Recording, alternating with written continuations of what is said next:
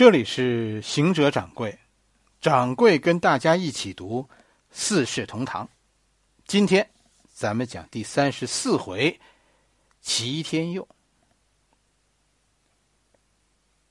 其实我们这一代人啊，很难理解《四世同堂》中的齐天佑。哎，齐天佑可能是《四世同堂》这本书当中最难读懂的一个人，除了。他的人生经历让我们很难理解他以外，还有一个问题，总是让我们在理解他的时候走神儿。当我们看到齐天佑的死的时候，其实心里全是疑问：齐天佑之死和老舍的死总有几分相似。老舍为什么要死？所以这一段。我们心里因为挂念着老舍，而常常忽略了齐天佑这个人本身的含义。难道老舍写齐天佑的死，不是要说一些什么吗？就是这样。其实老舍在这里写齐天佑之死是另有深意的。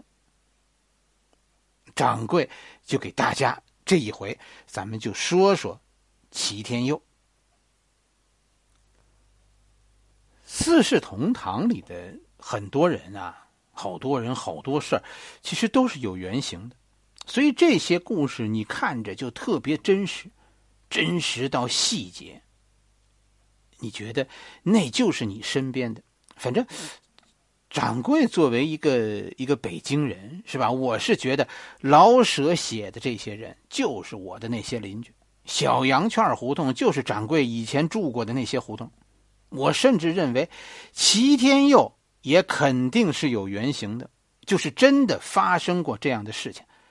四世同堂的故事的内容和含义有些很深刻的，一方面是老舍刻意的安排他们，让他们指向一些事情；另外一些方面，有些事是无心的记录，就是这种真实的记录，让这些事在几十年以后读起来的时候，让你觉得特别的深刻。齐天佑为什么会自杀？这真的是个好问题。你觉得有什么事导致了他的死吗？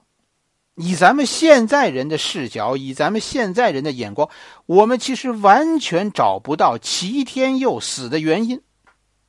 齐天佑肯定不是为国尽忠。为什么？你看日本人来了，齐天佑这这对齐天佑有什么触动吗？没有。吧？谁来都一样。齐天佑心里就没有国家，没有政府，唯一和他有关的是商会，商会才不管谁是北平的老大呢。所以亡国，齐天佑从来没有表示过什么。对于老三的出走，齐天佑这个老爸没说什么；对于老二这个当了汉奸，哎，齐天佑居然也没说什么。对于国家的事儿，他不关心。所以齐天佑是犯不上为国而死的。那齐天佑也肯定不是因为事业失败而死的，是吧？生意失败，你说会让齐天佑去死吗？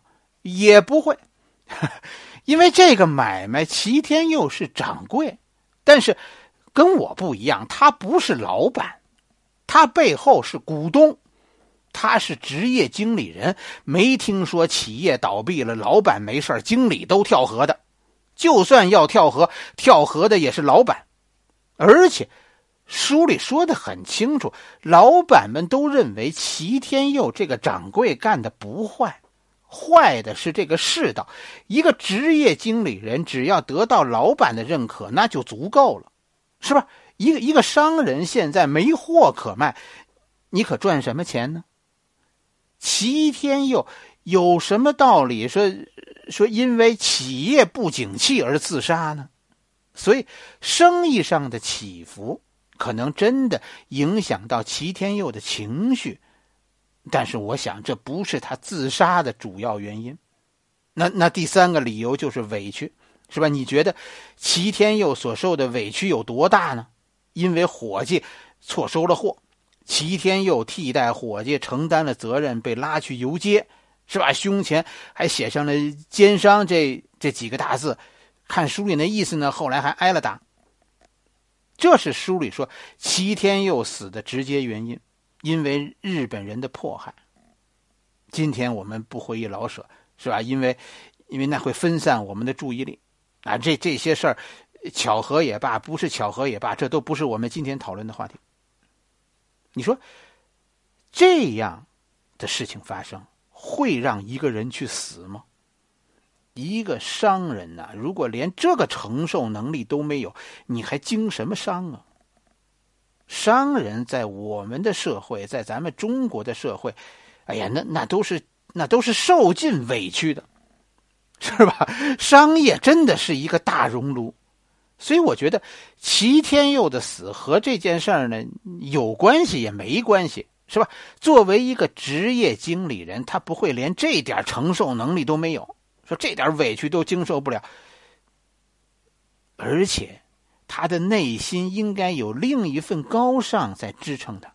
你想，齐天佑是带徒弟受过，他是为了保护自己的店员，是他的徒弟收错了货，他自己一点一点错都没犯呢。我觉得这些都不是齐天佑死的原因，真正的原因。是他为什么活？真的就是这样可悲。在那个世界，不是问一个人你为什么而死，而是问你凭什么你活。这就是那个世道，那个世道。所以在在我们找不到齐天佑死的原因的时候，我们回过头去看看，找找他活着的理由吧。哎呀，那个那个悲惨世界呀！人总得有个活着的目标支撑着我们，是吧？问题是齐天佑的目标是什么？你说齐家是吧？这些人每个人都有个生活的理想，是吧？这个目标都是什么呢？咱们看看齐瑞轩，齐瑞轩大体上就是老舍自己。你看老舍一八九九年立春出生，到一九三七年的时候，就是抗战爆发的时候，他是三十八岁，写这本书的时候。大概一九四五年到一九四七年之间，这个时候老舍不到五十，四十几岁，他比齐瑞轩大概大十岁，比齐天佑小十岁。其实我们可以认为，齐瑞轩就是老舍自己。实际上，齐瑞轩为自有齐瑞轩其实跟大家说有自己的生活，他的全部愿望是什么？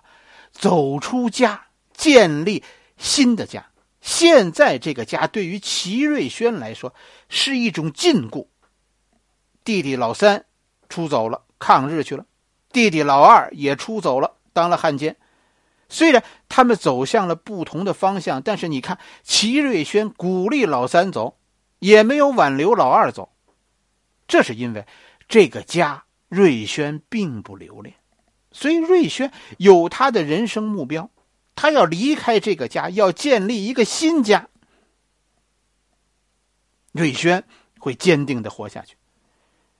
老爷子呢？齐老人，这个家是齐老人的，对吧？换句话来说，齐老人才是这个家真正的主人，所以维护这个家，这是齐老人全部的生活目标。你看书里说的，特别注意写齐老人的生日，是吧？齐老人对生日的态度。你读着可能觉得很可笑，这是一种这是一种代表，代表齐老人的理想，齐老人的生活目标，建立一个家，然后呢，然后在这个家里寿终正寝。齐老人也有自己的人生目标，是吧？他已经建立了一个家，他现在全部的理想就是要维持住这个家。他是一个在等着的人。你看，天佑上边的一代人建立了这个家，而他下边的这一代人要离开这个家。那天佑，齐天佑，是吧？齐老人的儿子，齐瑞轩的父亲，他是怎么想的呢？书里说，齐天佑就不住在这个家里。他也想着要建立自己的一个家来着，但是最终，他被困在了另一个比家还无聊的店里。他和齐老人不同，他在看着别人的家，而完全最终没有自己的家。和齐瑞轩也不同，他没有走出这个家必须的能力，他有上一代人传给他的体面，但是这个世界不再是那个上一代人眼中体面人的世界了，所以他不被容于这个世界。所以在这个故事里，齐天佑是个徘徊在旧世界和新世界之间的人。是一个苦苦的寻找，但是找不到出路的绝望的人。他不常回家，因为什么？因为无家可归呀，在旧的世界里，完全没有了，完全没有了位置。齐老人还在那儿呢，可是，在新的世界里，也没有给他明确的未来。所以，生命对于他真的是一种纠结。他很想像老一辈那样，是吧？建立一份家业，然后守住这份家业，并且勤勤恳恳的为此奋斗一生。因此，哎，他他非常的老实。但是到头来，其实这个世界并没有留给他通往下一站、通往未来的一张车票。他被困在了旧的世界里，他所有的努力最终换来的就是不死不活。对于他来说，一切到头来注定都是一场空。所以，唯一重要的，在他心里，他看重的是他的名声。我们中国人有时候非常非常的看重自己的名声，这是这个世界唯一留给他的念想。他的店还在，但是赚的钱不能够养家。他的家还在，但是不由他在操持。他是三个孩子的父亲，但是也是老爷子的儿子。一切都是，都是似有似无。齐天佑是那个特殊的时代，在北平这个特殊的时代所造就的特殊的一代人。他们是完美的旧时代的人，因此不肯走入新的时代，而新的时代也拒绝接收他们。所以他们选择逃避，甚至你看他不肯回不肯回家，而是躲在铺子里。当日本人冲进了齐老人的家，从家里抓走了瑞轩，家不再是港湾，铺子现在又怎么能保护住齐天佑呢？当家不能保护瑞轩的时候，你看瑞轩选择了勇敢的走出去，因为什么？因为原本这就是瑞轩的梦想。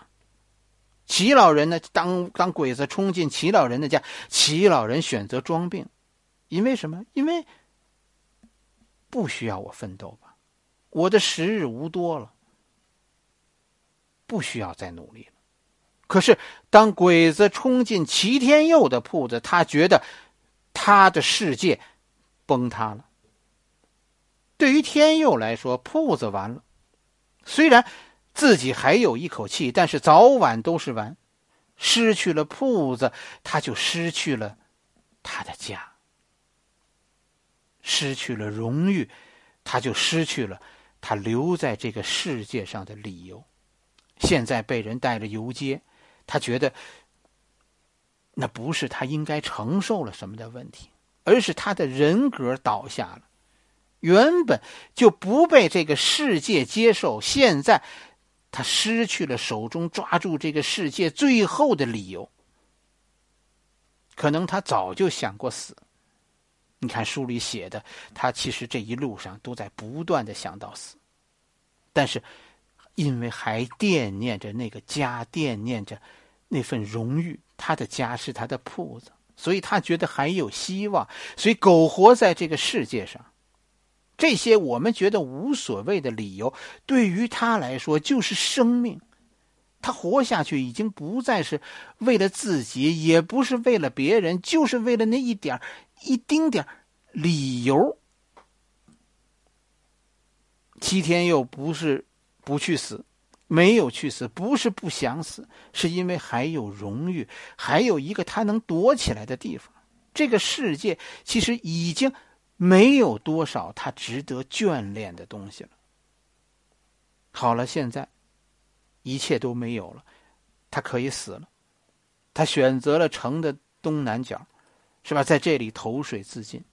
可能可能希望身体被水冲往下游，永远的离开北平，离开不愿意收养他的这个城市，在这里他是那么多余，他想着无声无息的在这个世界里消失，但是这个世界就是这样的残酷，是吧？连这最后一点尊严也没有给他保留，这个感觉。其实老舍的体会应该是特别深刻的，类似的人物其实多次出现在老舍的作品当中，就是这种行尸走肉，他们的他们奋斗过，但是最终毫无希望，所以到头来他们不为生活去争取什么，而是就是活在过去，这是。这是什么？这是失去了大清国以后，很多北平的旗人生活的一种真实的反应。旗人就是这样的，很多旗人都是这样。老舍是旗人，所以就，这就是他身边的很多人。你看茶馆里的松二爷是吧？秦二爷、赵四爷，还有那个掌柜王利发。你看骆驼祥子里的祥子，是吧？这些都是对对一种社会的一种。一种近乎白描的那样的描写。今天我们理解他们很困难，因为我们现在的社会和那会儿完全不同。我们这一代人是站在一个时代前沿的人，我们这个时代让我们每个人都有机会成为齐老人，我们都可以成为齐瑞轩。但是以后，以后呢？以后可能会有齐天佑这样的人，富足的阴影留给我们的就是这样的无奈。齐天佑他的死不是一种软弱，而是一种无奈。真的，你连死都不怕，还惧怕活着吗？反过来又是那句话：你连活着都不怕，何必惧怕死呢？真的，这是。一声叹息，跟日本人有关，也也无关。齐天佑投水和日本人有关，那以后老舍写的王利发的上吊呢？那祥子呢？